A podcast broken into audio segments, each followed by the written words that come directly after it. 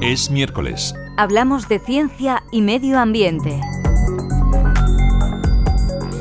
A lo largo de cientos de miles de años, humanos y patógenos hemos jugado al gato y al ratón. Nuestro sistema inmunitario ha desarrollado todo tipo de estrategias para defendernos de los gérmenes, mientras que estos intentan por todos los medios invadir nuestro organismo. Es una lucha constante que suele pasarnos desapercibida hasta que un fallo en nuestras defensas pone de manifiesto su imperfección y nuestra vulnerabilidad. Elena Campos, bienvenida. ¿Qué tal estás? Muchísimas gracias por estar con nosotros en Radio 5 Todo Noticias. Hola, gracias a vosotros. Elena Campos es doctora en biociencias moleculares, es investigadora postdoctoral en el Centro de Biología Molecular Severo Ochoa y es autora del libro Nuestro Sistema Inmunitario, publicado por CSIC y La Catarata. Elena, el sistema inmunitario no es perfecto, pero es un mecanismo asombroso de defensa que ha ido mejorando ¿eh? a lo largo de la evolución. Sí, efectivamente. O sea, esto lo podemos comprobar porque, como muy bien has indicado en la introducción, o sea, realmente estamos sometidos a, a, retos constantes y permanentes todos los días de nuestra vida. Y sin embargo, únicamente manifestamos enfermedad cuando el sistema inmunitario falla y ahí, pues claro, o tenemos a la medicina de nuestra parte o tenemos que, que jugárnosla con nuestras propias herramientas de defensa. Mm. Claro, porque vivimos rodeados de gérmenes sin que seamos conscientes de ello, ¿eh? Pues sí, de hecho, bueno, ahí tenemos las bayetas de cocina, como también se pone como ejemplo en el libro, que están plagadas de bacterias que muchas veces se nos olvida y que deberíamos estarlas desinfectando constantemente. Bueno, hay más bacterias en una valleta de cocina o en un teléfono móvil que en un inodoro. Eh, eso parece según apuntan los estudios. Quizás porque, bueno, en el inodoro pues somos más conscientes de qué es lo que hacemos en él y otras cosas nos parece que están limpias porque las usamos para limpiar. bueno, a grandes rasgos, ¿cuáles serían las principales líneas de defensa del organismo? Pues mira, principalmente podemos distinguir dos. Una de ellas la conocemos como inmunidad innata, que es la que actúa de manera inmediata y que no genera memoria, y la otra es la inmunidad adaptativa, que ya es la que recae en los linfocitos, que todo el mundo pues quizás conozcamos, ¿no? Y estos sí que son capaces luego de, aprender a reconocer microorganismos patógenos que nos han causado algún tipo de daño. Entre la primera barrera, pues por ejemplo tenemos la piel, aunque quizás no la reconozcamos, y, y oye, y otras pues como las mucosas, por ejemplo. Obviamente el, sistema inmunitario será distinto en función de, la etapa de la vida en la que nos encontremos, ¿no? Sí, también. Y también es dependiente de, del género, o por ejemplo, en el caso de las mujeres, cuando, cuando nos embarazamos, ahí también el sistema inmunitario cambia para evitar el rechazo del feto. Y esto es un tema pues muy interesante que, bueno, que invito a, a los oyentes a que lo conozcan a través del libro. O sea que también depende del sexo del sistema inmunitario. ¿Es distinto en la mujer que en el varón? Sí, generalmente en el caso de las mujeres solemos tener una mejor o más robusta respuesta adaptativa, mientras que en el caso de los varones suele pues haber un poco más de respuesta inflamatoria. Este tipo de respuestas van modulando a lo largo de la vida, puesto que no es lo mismo en el nacimiento que durante la adolescencia y luego ya, pues por ejemplo, en el caso de las mujeres que sufrimos la menopausia, aquí también hay variaciones relacionadas con la edad.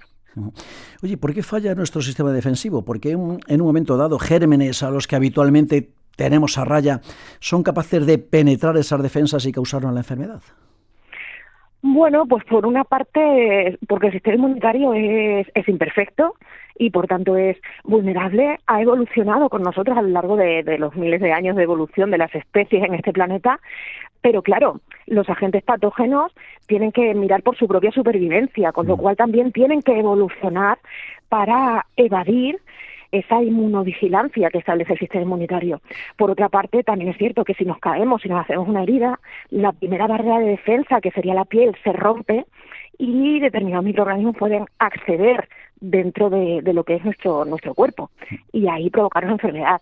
Y luego, bueno, pues tenemos enfermedades por patógenos emergentes o reemergentes, como por ejemplo pudo ser la, el SARS-CoV-2, causante de la COVID-19, al cual los seres humanos no nos habíamos tenido que enfrentar previamente, con lo cual era imposible haber evolucionado una, una respuesta protectora. De ahí la importancia de las vacunas, ¿verdad?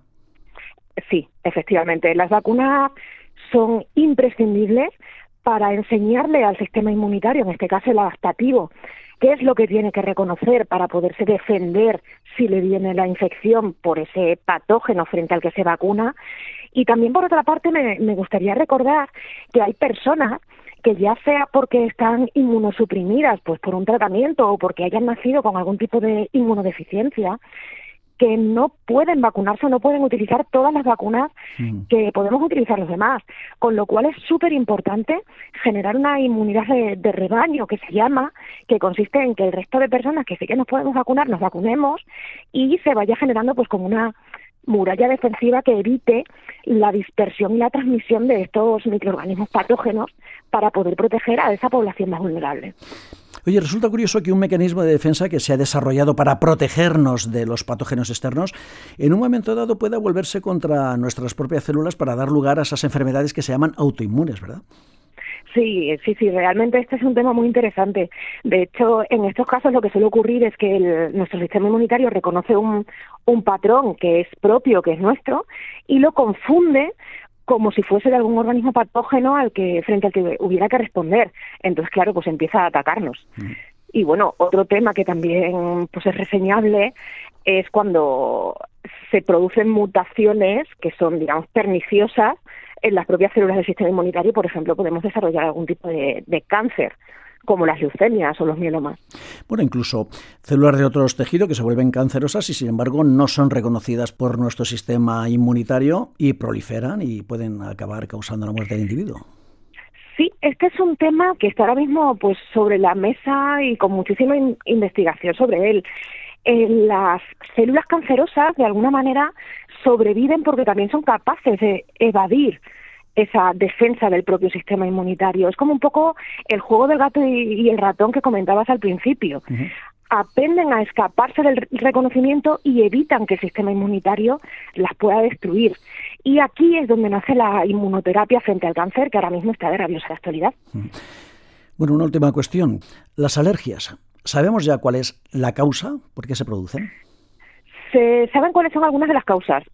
Y de nuevo, pues aquí tenemos las dos barreras defensivas. O sea, por una parte hay una serie de, anticuerpos que se producen, pues, por ejemplo, frente al polen, que realmente no debería hacernos daño, pero el sistema inmunitario excede sus funciones, genera anticuerpos frente a este tipo de partículas y al final esto lo acaban reconociendo otras células que acaban produciendo pues todas estas moléculas proinflamatorias que llevan por la calle de la amargura a los alérgicos. Para su tranquilidad, pues decir que se están desarrollando nuevas estrategias para insensibilizar frente a las alergias y, por ejemplo, una de las vías es dar estos antígenos, estas sustancias que provocan la respuesta inmunitaria exacerbada vía oral. Pero esto de momento se está iniciando y vamos a ver cómo evoluciona.